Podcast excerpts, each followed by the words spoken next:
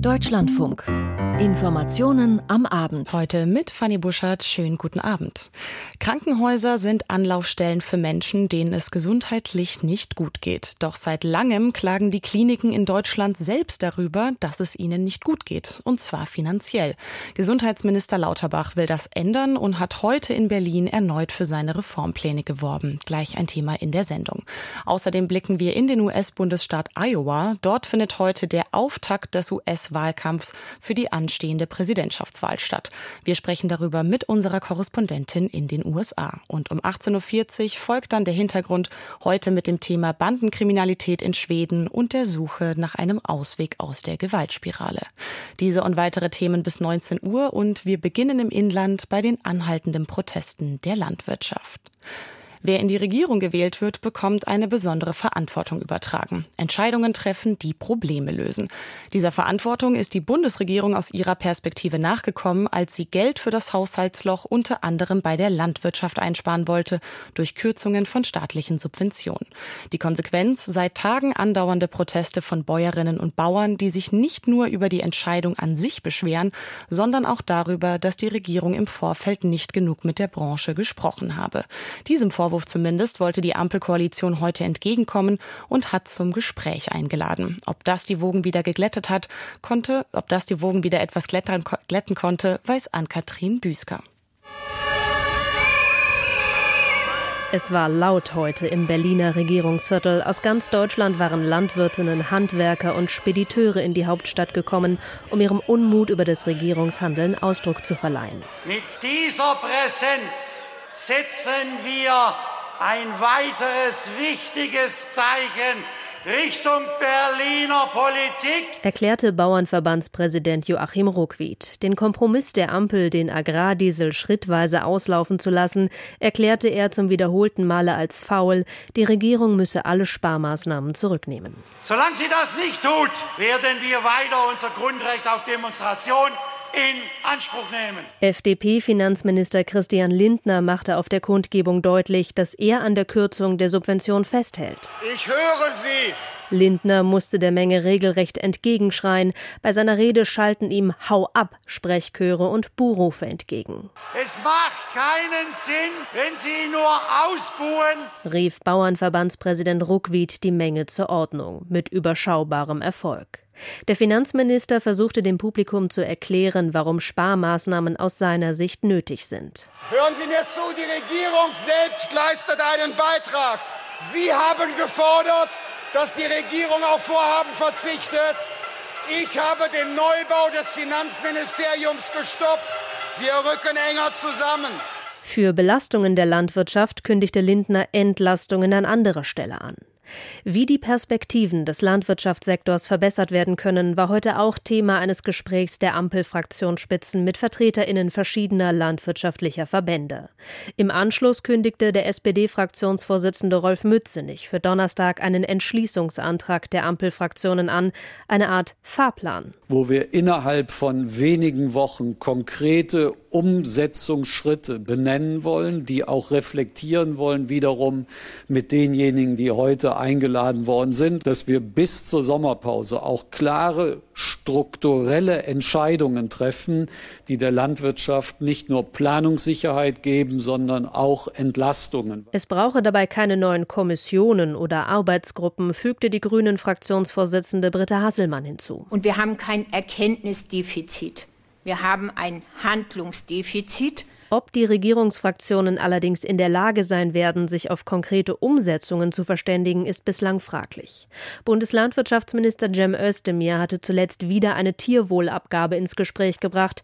Für diese hatte sich auch der Bürgerrat Ernährung in seinen gestern veröffentlichten Empfehlungen ausgesprochen. Das Instrument geht auf Vorschläge der sogenannten Borchert-Kommission zurück. Im Deutschlandfunk erklärte die FDP-Fraktionsvize Karina Konrad: Ich wäre die Letzte, die sich gegen so einen Vorschlag sperrt, auch tatsächlich wichtig, hier eine finanzielle Planungssicherheit einzuführen über so ein Instrument, wenn sich das rechtssicher umsetzen lässt. Ein Gutachten des Landwirtschaftsministeriums aus 2021 hatte europarechtliche Bedenken angemeldet. Nach Angaben des Landwirtschaftsministeriums habe man dafür aber eine Lösung gefunden. Während CDU-Innenpolitiker Philipp Amthor der Idee einer Tierwohlabgabe der ARD gegenüber eine Absage erteilt hatte, erklärte Gitta Konnemann, Vorsitzende der Mittelstandsunion, gegenüber dem Deutschlandfunk grundsätzliche Zustimmung. Die Tierwohlabgabe per se ist richtig. Es geht immer um die Frage der Finanzierung. Eine steuerliche Finanzierung muss scheitern. Es gibt mit der Initiative Tierwohl eine Blaupause, die nur ausgeweitet werden müsste. Dies könnte über privatwirtschaftliche Verträge mit den Betrieben laufen, wodurch kein staatlicher Aufwand für eine Verwaltungsstelle nötig wäre. Ein weiterer Vorschlag der Borchert-Kommission war eine erhöhte Mehrwertsteuer auf tierische Lebensmittel. Bauernverbandspräsident Ruckwied zeigte sich von den heutigen Gesprächen eher enttäuscht. Die Bauern würden ihre Proteste jedoch unterbrechen bis zur Haushaltsbereinigungssitzung am Donnerstag. Aus Berlin der Bericht von Ann-Kathrin Büsker. Am Wochenende kam es in Deutschland nicht nur zu Protesten der Landwirtschaft. Unter anderem in Berlin und Brandenburg gingen Zehntausende auf die Straßen, um ein Zeichen gegen rechts zu setzen. Und auch morgen sind weitere Demonstrationen angekündigt. Anlass sind die Berichte über ein Treffen von Rechtsextremen zusammen mit AfD-Vertretern im November, bei dem über Pläne zur massenhaften Vertreibung von Menschen aus Deutschland beraten wurde. Und nicht nur bei den Demonstrationen wird jetzt über den weiteren Umgang mit der Partei AfD laut nachgedacht. Gudula Geuter Reporter fasst die Debatte zusammen. Das Echo ist nach wie vor breit auf die Berichte über das Potsdamer Treffen von Rechtsextremisten, bei dem offenbar auch die Vertreibung von Menschen mit Migrationsgeschichte thematisiert wurde. Nachdem am Wochenende bundesweit Zehntausende Menschen für Demokratie und Zusammenhalt und gegen solche Bestrebungen demonstriert hatten, zeigte sich SPD-Generalsekretär Lars Klingbeil ermutigt. Es zeigt, es treibt viele um, auch nicht nur, wenn ich das so sagen darf, die üblich Verdächtigen, sondern es kommt jetzt wirklich in der Breite der Bevölkerung die Erkenntnis an, an, ich bin gemeint, wir sind gemeint, viele sind gemeint. Das ist ein gutes Zeichen für die Demokratie hier im Lande, dass so viele gekommen sind. Die Demokratie ist stark. Hatte gestern bei der Demonstration in Potsdam auch Bundeskanzler Olaf Scholz betont. Bei dem Treffen hatte der Taktgeber der rechtsextremen identitären Bewegung Martin Sellner seinen Vortrag unter den Begriff der Remigration gestellt. Der ist schillernd und kommt auch in Wahlprogrammen der AfD vor. Wie es von Seiten der Partei heißt, sollen dort legale Aktionen gemeint gemeint sein. Außerdem waren nach den Recherchen von Korrektiv in Potsdam auch AfD-Mitglieder anwesend, darunter der persönliche Referent von Parteichefin Alice Weidel, Roland Hartwig. Vor dem Hintergrund hat die Debatte um einen Verbotsantrag gegen die Partei neue Aufmerksamkeit bekommen. Es gelte sie inhaltlich zu stellen, betonte Kevin Kühnert nach Gremiensitzungen in Berlin. Aber auch wenn die Verfassungsorgane in Deutschland der festen Überzeugung sind, dass die AfD oder eine andere Partei gesichert verfassungsfeindlich agiert, dann kann und dann muss ein Verfahren eingeleitet werden. Die Hinweise und Argumente dafür sind in den vergangenen Tagen und Wochen sicherlich nicht weniger geworden. Zumindest darüber dürften sich die allermeisten einig sein. Mit den Verfassungsorganen sind hier wohl Bundestag, Bundesrat und Bundesregierung gemeint, die einen Verbotsantrag beim Bundesverfassungsgericht stellen könnten. Ähnlich, allerdings mit Bezug zu den Sicherheitsbehörden, hatte sich zuvor Parteichefin Saskia Esken geäußert. Andere in der Partei sind skeptisch. Auch in der Union ist das Bild gemischt. CSU-Chef Markus Söder wies am Wochenende im Deutschlandfunk auf die hohen juristischen Hürden hin. ein solches Verbot anzustreben, führt zu einem ziemlich sicheren Scheitern wohl. Und damit würde man der AfD einen solchen Freibrief geben und sie damit stärken. Das ist wahrscheinlich in den demokratischen Wahlen kaum mehr zu stoppen. Auch CDU-Chef Friedrich Merz sprach sich gegen Schleswig-Holsteins Ministerpräsident Daniel Günther aber für einen Verbotsantrag aus. Geschlossen gibt sich dagegen die FDP. Schon zuvor hatte Parteichef Christian Lindner betont, man verkenne nicht, dass die AfD keine Trennung zu Rechtsextremisten ziehe. Für sie aber sei es ein Triumph. Wenn die demokratischen Parteien keinen anderen Weg wüssten, als zu versuchen, sie über das Bundesverfassungsgericht als Konkurrenz auszuschalten. Nun warnte Generalsekretär Bijan Sarai, die AfD sei keine normale Partei, wollte aber offenbar mit Blick auf ein Verbotsverfahren für die ganze Partei sprechen, als er sagte, wir sind dagegen. Informationen von Gudula Geuter. Und wir haben es in dem Bericht gehört, der Begriff Remigration, den findet man bei der AfD schon länger. Er ist im Wahlprogramm für die anstehende Europawahl zu finden und auch im Programm zur kommenden Bundestagswahl der AfD steht Remigration.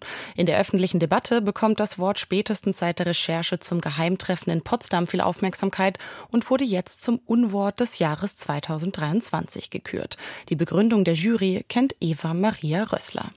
Wenn die Vorsitzende der Jury, Konstanze Spieß, das Unwort des Jahres verkündet, dann ist das ein ziemlich kurzer und knapper Moment. Das Unwort des Jahres lautet Remigration.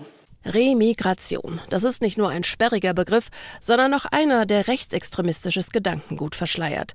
Die Begründung der Jury deshalb? Das Wort ist in der letzten Zeit in der identitären Bewegung in rechten Parteien sowie auch in rechtsextremen Bewegungen ganz stark in Verwendung. Eigentlich stammt der Begriff aus der Migrations- und Exilforschung und vor allem die freiwillige Rückkehr jüdischer Menschen nach 1945 aus dem Exil. Und diese Vokabel wird jetzt bewusst ideologisch umgedeutet. Sie wird sozusagen vereinnahmt und dann mit der Forderung verbunden, Menschen massenweise zu deportieren, abzuschieben, die in irgendeiner Art und Weise eine Migrationsgeschichte haben. Der Begriff ist im letzten Jahr in den Medien immer wieder aufgetaucht und geistert zum Beispiel seit Januar 2023 auch im Deutschen Bundestag herum. Dort wurde er von der AfD verwendet und das hat sich dann so angehört. Die Lösung lautet Remigration, millionenfache Remigration. Wir brauchen die wirkliche, tatsächliche Rückführung, die komplette Abschiebung. Wir brauchen, meine Damen und Herren, endlich die wirkliche Remigration. Eine Blitzumfrage in der Marburger Innenstadt zeigt, der Begriff Remigration ist den Menschen aktuell geläufig. Bisher jetzt auch irgendwie ins Gespräch gekommen durch die, dieses geheime Treffen da der AfD mit den rechten Parteien. Ich denke mal, das hat dann äh, mit Deportierung zu tun. Also, dass man sagt, alles klar, die müssen jetzt wieder raus hast einen deutschen Pass, aber deine Blutgruppe oder deine Angehörigkeit war ganz anders, also musst du weg. Auf Platz zwei hat es nach Meinung der Jury der Begriff Sozialklimbim geschafft. Er bezieht sich auf das Wort Kindergrundsicherung.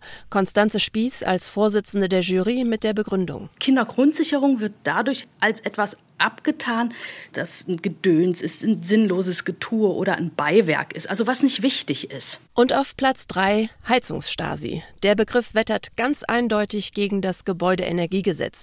Die Jury sieht darin eine populistische Stimmungsmache gegen Klimaschutzmaßnahmen. Das Unwort des Jahres wird seit mehr als 30 Jahren von einer unabhängigen und ehrenamtlichen Jury von Sprachwissenschaftlern und Journalisten gekürt. Die Vorsitzende der Jury, Konstanze Spieß, sagt immer, ich weiß, wir retten damit nicht die Welt, aber wir wollen dazu beitragen, dass missbrauchte, menschenverachtende Begriffe mit mehr Vorsicht und bewusster verwendet werden. Das ganze Jahr über kann jeder der Jury Worte zuschicken, die seiner Meinung nach diskriminierend sind. Für 2023 waren es mehr als 710 Begriffe. Für 2022 war das Unwort des Jahres übrigens Klimaterroristen. Krankenhäuser in Deutschland klagen über finanzielle Sorgen. Und Karl Lauterbach, ganz im Sinne seines Amtes als Bundesgesundheitsminister, möchte hier Abhilfe schaffen mit seinen Plänen für eine Krankenhausreform. Das Problem, Stand jetzt sind speziell die Union geführten Landesregierungen noch nicht ganz überzeugt. Die braucht es aber, um die Pläne des Gesundheitsministers im Februar durch den Bundestag zu bringen. Bei einem Treffen mit Kommunalverbänden hat der SPD-Politiker heute versucht, weiter Überzeugungsarbeit zu leisten. Ob das gelungen ist, weiß Volker Fintermer. Gesundheitsminister Karl Lauterbach hat mit dem Treffen eine gewisse Hoffnung verbunden, nämlich die, dass die Kommunalverbände den Druck auf die Bundesländer erhöhen, damit die ihren Widerstand im Bundesrat gegen das geplante Krankenhaustransparenzgesetz und das Krankenhausfinanzierungsgesetz aufgeben sollen. So wurde das Transparenzgesetz vom Bundesrat noch nicht angenommen und an den Vermittlungsausschuss überwiesen. Dort weigern sich aber die CDU geführten Bundesländer, dieses Gesetz auf die Tagesordnung zu nehmen, weshalb das für Lauterbach zu einer Hängepartie werden könnte aber möglicherweise nicht nur für ihn. Unstrittig ist, wenn diese beiden Reformen nicht kommen, dann werden wir in Deutschland ein bedenkliches und auch größeres unsystematisches Krankenhaussterben nicht abwenden können. Daher sind diese Reformen unbedingt notwendig. Dies vor allem auch deshalb, weil Lauterbach an die Reformen weitere finanzielle Zusagen für die Krankenhäuser in der Höhe von 6 Milliarden Euro gekoppelt hat, die als eine Art Zwischenfinanzierung bis zur Umsetzung der eigentlichen Krankenhausreform dienen und mögliche Insolvenzen abwenden sollen. Städte und Kommunen sind Träger vieler Kliniken, müssen aber auch für die Defizite gerade stehen. Mehr als 100 Krankenhäusern droht ohne eine weitere finanzielle Unterstützung in diesem Jahr die Insolvenz. Dem hält Lauterbach entgegen. Wir können mit der neuen Struktur quasi ausschließen, dass kleine Krankenhäuser, die für die Sicherstellung der Versorgung notwendig sind, in die Insolvenz gehen. In der jetzigen Struktur ist es nicht möglich. Daher brauchen wir diese Reformen sehr schnell.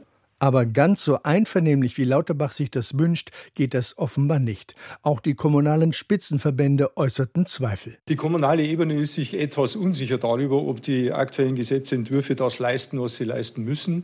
Wir glauben, dass es frisches Geld im System braucht, weil sich die ersten Insolvenzen bereits abzeichnen betont Uwe Brandl, Präsident des Städte- und Gemeindebundes. Die Kommunen halten also wenig von dem Streit zwischen Bund und Ländern und sehen beide Seiten in der Pflicht, hier das Notwendige zu tun.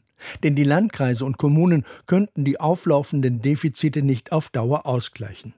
Landkreistagspräsident Reinhard Zager kritisierte zudem, dass die Reform zu Lasten der Krankenhäuser in dünn besiedelten Regionen gehen könnte. Zu den höchsten Prioritäten, die die Menschen für ihr eigenes Lebensumfeld empfinden, gehört, ein Krankenhaus in der Nähe zu wissen. Und uns wird zurückgespiegelt aus der Fläche, dass die Krankenhausreform dazu führt, dass Krankenhäuser in der Fläche verschwinden werden. Da allein der Bund für die Finanzierung des Betriebs der Krankenhäuser verantwortlich ist, während die Investitionen in den Händen der Länder liegen, forderte Seger Soforthilfen, um die Liquidität der Kliniken zu verbessern.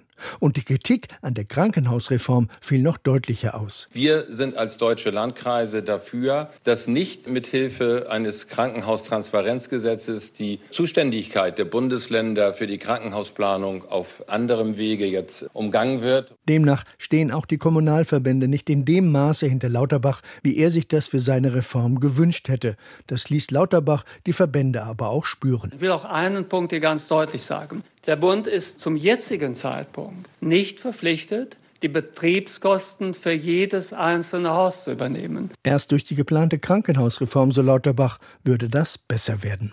Aus Berlin der Bericht von Volker Findhammer. Im schweizerischen Davos beginnt heute das Weltwirtschaftsforum, bei dem sich rund 2800 Teilnehmende aus Politik und Wirtschaft angekündigt haben. Pünktlich zum Start des Wirtschaftstreffens hat die Nichtregierungsorganisation Oxfam ihren Ungleichheitsbericht veröffentlicht. Und der zeichnet ein dramatisches Bild. Reallöhne sinken weltweit, während das Vermögen der reichsten Menschen wächst. Kurz, die Ungleichheit zwischen Reich und Arm steigt rasant. Oxfam macht vor dem Treffen in Davos aber nicht nur auf die besorgniserregende Entwicklung Entwicklung aufmerksam, sondern stellt auch konkrete Forderungen. Jan Palukat. Die Nichtregierungsorganisation Oxfam betreibt Kapitalismuskritik schon länger, mit Blick auf die teils extreme Ungleichheit in der Welt, in letzter Zeit allerdings verstärkt um einen weiteren Aspekt, die Ausbeutung und Zerstörung des Planeten, mit hier demnach ebenfalls ungleich verteilter Verantwortung. Oxfam-Direktor Ambitab Behar gegenüber dem AD Fernsehen This economic order die ökonomische Ordnung basiert auf der Ausbeutung von Mutter Erde. Schauen Sie nur auf die oberen 1%. Deren Kohlenstoffemissionen sind doppelt so hoch wie die der unteren 50%. Wir müssen ein System überwinden, das den Planeten zerstört und gerechtere Gesellschaften errichten. More equal, sagt der Mann von Oxfam, in schlechtes Deutsch übersetzt gleicher müsse die Welt werden. Den Befund einer dramatischen globalen Ungleichheit begründet Oxfam mit der Entwicklung der Vermögensverteilung, deren Spreizung sich demnach seit den Krisen der letzten Jahre enorm ausgeweitet hat. Während hunderten Millionen Menschen auf der Welt wegen der Inflation real weniger in der Tasche geblieben sei, hätten parallel die fünf reichsten Männer der Welt ihr Vermögen seit 2020 verdoppelt, mit einer Rate von 14 Millionen Dollar pro Stunde, Oxfam-Chef Behar. Wir treten ein in eine Ära der Milliardärsherrschaft. Sie haben einen derartigen Zugriff auf Wirtschaftssystem und unsere Volkswirtschaften, dass sie die Ungleichheiten schaffen können, aus denen sie nur noch mehr Geld herausholen. Oft kontrollierten die superreichen Großkonzerne mit monopolartigen Machtstrukturen Jeff Bezos von Amazon nennt Oxfam beim Namen, den Franzosen Bernard Arnault oder den nigerianischen Zementmonopolisten Aliko Dangote, beklagt aber auch die Marktmacht angeblicher Pharmamonopole, die eine Zitat rassistische Impfstoffapartheid rund um Corona-Vakzine errichtet hätten. Nur die wenigsten der Superreichen würden ihrer Verantwortung gerecht, beklagt Oxfam. So würden sie unverhältnismäßig wenig Steuern bezahlen. In OECD, since the 80s, the corporate taxes have become half. Seit den 80er Jahren haben sich die Konzernsteuern in den OECD-Staaten halbiert.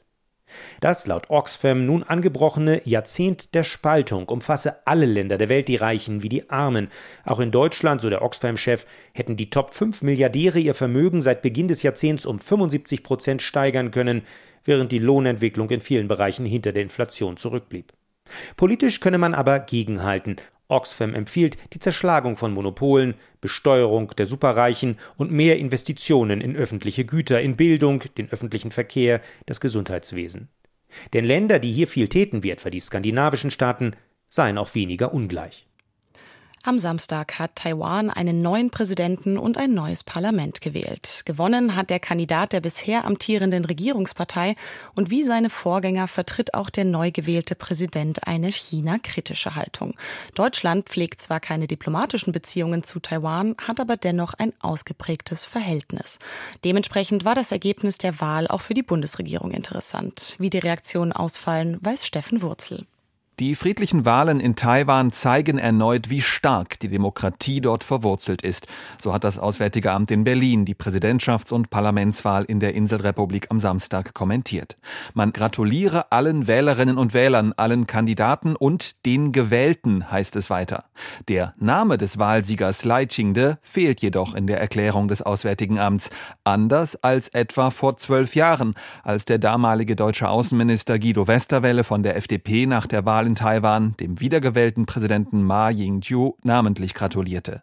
Das Statement dieses Mal also von der grünen Außenministerin Annalena Baerbock weniger deutlich als vor zwölf Jahren, aber dennoch konkreter als vor acht und vier Jahren von den SPD-Außenministern Frank-Walter Steinmeier und Heiko Maas. Wortgleich bzw. ähnlich der deutschen Glückwünsche waren diesmal die Erklärungen Frankreichs und der EU formuliert. Thorsten Benner, Direktor des Global Public Policy Instituts in Berlin. Wahrscheinlich haben die Texter und Texterinnen gedacht, naja, dann ziehen wir weniger Ärger aus Peking auf uns und es ist nicht so ausgedrückt, die Stellungnahmen seitens der USA beispielsweise und seitens einiger osteuropäischer Länder, die ja durchaus den Namen des Präsidenten genannt haben. Hintergrund der sprachlichen Besonderheiten ist der völkerrechtliche Status Taiwans. Auf Druck der chinesischen Staats- und Parteiführung erkennen nur noch wenige Regierungen weltweit Taiwan als Land an, vor allem Kleinstaaten wie Eswatini, die Marshallinseln oder der Vatikan. Chinas Führung betrachtet Taiwan als Teil der Volksrepublik und bestraft deswegen Staaten politisch und wirtschaftlich, wenn diese vermeintlich zu engen Kontakt zur Regierung in Taipeh pflegen. Auch Deutschland erkennt Taiwan nicht offiziell an. Christian Wagner, Sprecher des Auswärtigen Amts. Es ist so, dass es ja im Rahmen der Ein-China-Politik gute Praxis ist, dass die Bundesregierung keine diplomatischen Beziehungen mit Taiwan unterhält. Und in dieser Praxis entspricht es eben auch, dass es keine Kontakte auf Ebene der souveränitätsrelevanten Ämter, wie wir das nennen, pflegen. Unterhalb dieser Schwelle unterhalten wir enge und gute Beziehungen zu Taiwan, insbesondere in den Bereichen Wirtschaft, Kultur, Bildung, Wissenschaft und Forschung. Mit weniger Rücksicht auf möglichen diplomatischen Ärger mit Chinas kommunistischer Führung reagierten am Wochenende unter anderem die Regierungen der USA, Japans, Großbritanniens, Australiens und Litauens auf die Wahl in Taiwan. Man gratuliere Lai Ching-de zur Wahl zum neuen Präsidenten, erklärte etwa der litauische Außenminister Gabrielius Landsbergis. Gemeinsam mit dem taiwanischen Volk feiere man die Stärke der freien und gerechten Demokratie. Seit heute haben nur noch zwölf Staaten weltweit offizielle zwischenstaatliche Beziehungen zu Taiwan. Die Regierung des pazifischen Inselstaats Nauru erklärte heute früh, dass man die Beziehungen zur Republik China, also Taiwan, abbreche und von nun an die kommunistisch regierte Volksrepublik China diplomatisch anerkenne. Aus Sicht von Thorsten Benner vom Global Public Policy Institute ist das Timing dieser Ankündigung kein Zufall. Es hat sich Peking in der Hinterhand gehalten und das genau jetzt bekannt gegeben, weil es unter Umständen in Taiwan ein wenig demoralisierend wirkt. Das ist ein diplomatischer Schachzug Pekings. Das ist sicherlich kein Zufall, aber ein Riesenunterschied für Taiwan mit Blick auf die Sicherheit und die eigene Lage macht es nicht. In den späten 60ern, frühen 70ern entwickelt und seitdem bis heute fester Bestandteil der Präsidentschaftswahlen in den USA. Das ist der Iowa Caucus, der Auftakt des US-Wahlkampfs und der erste Schritt auf dem Weg zu festgelegten Präsidentschaftskandidaten. Denn wer diese erste Entscheidung in Iowa gewinnt, hofft darauf, bei den anschließenden Abstimmungen auch die Nase vorn zu haben. Die Demokraten stimmen dieses Jahr per Brief ab und hier gilt es als relativ sicher, dass man sich als Kandidat abgesprochen für den amtierenden Präsidenten Joe Biden entscheiden wird. Die republikanische Wählerschaft trifft sich dagegen für die Abstimmung in Person. Laut Umfragen darf sich der ehemalige US-Präsident Donald Trump gute Chancen ausmalen. Über den Iowa Caucus kann ich jetzt mit unserer USA-Korrespondentin Doris Simon sprechen. Frau Simon, wie ist die Stimmung jetzt am Vormittag des Caucus-Tages? Naja, es ist vor allem erstmal kalt. Richtig kalt in Iowa. Die Menschen sind Kälte gewohnt, aber da ist es schon besonders unangenehm. Temperaturen, die vor allem durch den eiskalten Wind heute bis unter minus 20 Grad fallen sollen. Und das führt natürlich bei den Wahlkämpfern zur Sorge, dass die Wähler nicht rausgehen, sondern auf der Couch bleiben. Nikki Haley zum Beispiel, die frühere Gouverneurin von South Carolina, hat in ihren Wahlkampf-SMS und Mails und auch bei ihren letzten Terminen gestern nochmal drauf gedenkt. Zieht euch warm an, mehrere Schichten, schreibt sie da und sagte sie auch, unbedingt schon vor Beginn des Caucus um halb sieben Uhr Ortszeit, eine halbe Stunde vorher da sein. Es geht los um sieben Uhr Ortszeit abends da. Ja, und Ron DeSantis, der ist tatsächlich heute Abend bis 6.30 Uhr Ortszeit, bis kurz vor Caucusbeginn unterwegs in Iowa ist ja ein sehr ländlicher US-Bundesstaat, meistens in Pubs und, und solchen Lokalen, um die Wähler zu mobilisieren. Ähm, und wie gesagt, bis kurz vor knapp. Donald Trump hat gestern noch mal eine große Veranstaltung gemacht. Groß ist relativ in Iowa, aber noch mal eine echte Veranstaltung, nachdem die letzten wegen des Wetters nur als ähm, Fernsehübertragung sozusagen, als Videoschalten liefen. Und auch da hat er noch mal mobilisiert, gesagt, geht alle Wellen. Donald Trump liegt ja in den Umfragen vorne. Wie sicher sind denn seine Siegeschancen? Ja, er liegt nicht nur vorne, er liegt wirklich mit riesengroßem Abstand vorne. Die letzte Umfrage des Des Moines Register zeigt ihn bei 48 Prozent. Andere gehen von 51 Prozent aus. Als nächste folgt in der letzten Umfrage Nikki Haley mit 20 Prozent vor Ron DeSantis mit 16. Aber eben wegen des Wetters fürchtet die Trump-Kampagne einerseits, dass Leute zu Hause bleiben. Die haben sehr stark darauf gesetzt, auch Menschen zu mobilisieren, die noch nie bei einem Caucus abgestimmt haben, für Trump zu stimmen. Und sie fürchtet, dass die guten Umfragewerte auch zu einer gewissen Lässigkeit führen nach dem Motto, naja, liegt eh so weit vorne, da muss ich jetzt nicht raus in das kalte Wetter. Und deswegen hat Trump gestern bei seiner Veranstaltung in Indianola nochmal gesagt, ihr müsst alle wählen gehen und selbst wenn ihr krank seid, steht auf von der Couch und geht wählen. Denn für ihn geht es darum, möglichst hoch zu gewinnen, um mit dem Schwung aus Iowa dann eben auch weiterzukommen bei den nächsten Vorwahlen. Sagt unsere USA-Korrespondentin Doris Simon über den Auftakt zum US-Präsidentschaftswahlkampf in Iowa. Und zum Ende der Sendung blicken wir noch auf die aktuellen Entwicklungen im Krieg zwischen Israel und der Terrororganisation Hamas. Dort kam es heute unter anderem bei einem Terroranschlag in der Nähe von Tel Aviv zu Verletzten und einer Toten. Jan-Christoph Kitzler. Nach Angaben des israelischen Rettungsdienstes wurde bei dem Anschlag in der Nähe von Tel Aviv eine Frau getötet, mindestens 17 weitere Personen wurden verletzt. Zwei palästinensische Tatverdächtige, die aus Hebron stammen sollen, wurden den Angaben zufolge festgenommen. Sie sollen mehrere Menschen mit gestohlenen Autos gerammt haben. Außerdem wurden offenbar Menschen mit Stichverletzungen behandelt. Auch im Westjordanland ist die Situation weiter angespannt. In Tulkarem gab es Zusammenstöße zwischen israelischen Sicherheitskräften und Palästinensern. Dabei soll ein Palästinenser getötet worden sein. In Dura, westlich von Hebron, wurde ein 22-jähriger Palästinenser getötet. Gestern waren insgesamt fünf Palästinenser erschossen worden. Zwei von ihnen hatten offenbar versucht, bei Hebron einen Kontrollpunkt zu durchbrechen. Zwei Teenager sollen bei Ramallah einen Sprengsatz auf Soldaten an einem Militärstützpunkt geworfen haben. Auch sie wurden getötet. Auch in einem Flüchtlingslager bei Hebron gab es einen Toten. Seit dem 7. Oktober sind mehr als 340 Palästinenser im Westjordanland getötet worden, darunter sind bewaffnete Kämpfer, aber auch Frauen, Kinder und weitere Zivilisten. Israel hat seine Militäreinsätze in dem besetzten Gebiet verstärkt, um weiteren Terror zu verhindern. Stark angestiegen ist aber auch die Gewalt durch radikale jüdische Siedler. Der Bericht von Jan-Christoph Kitzler. Und damit enden die Informationen am Abend für heute. Hier folgt der Hintergrund. Mein Name ist Fanny Buschert. Ich wünsche Ihnen jetzt noch einen schönen Abend.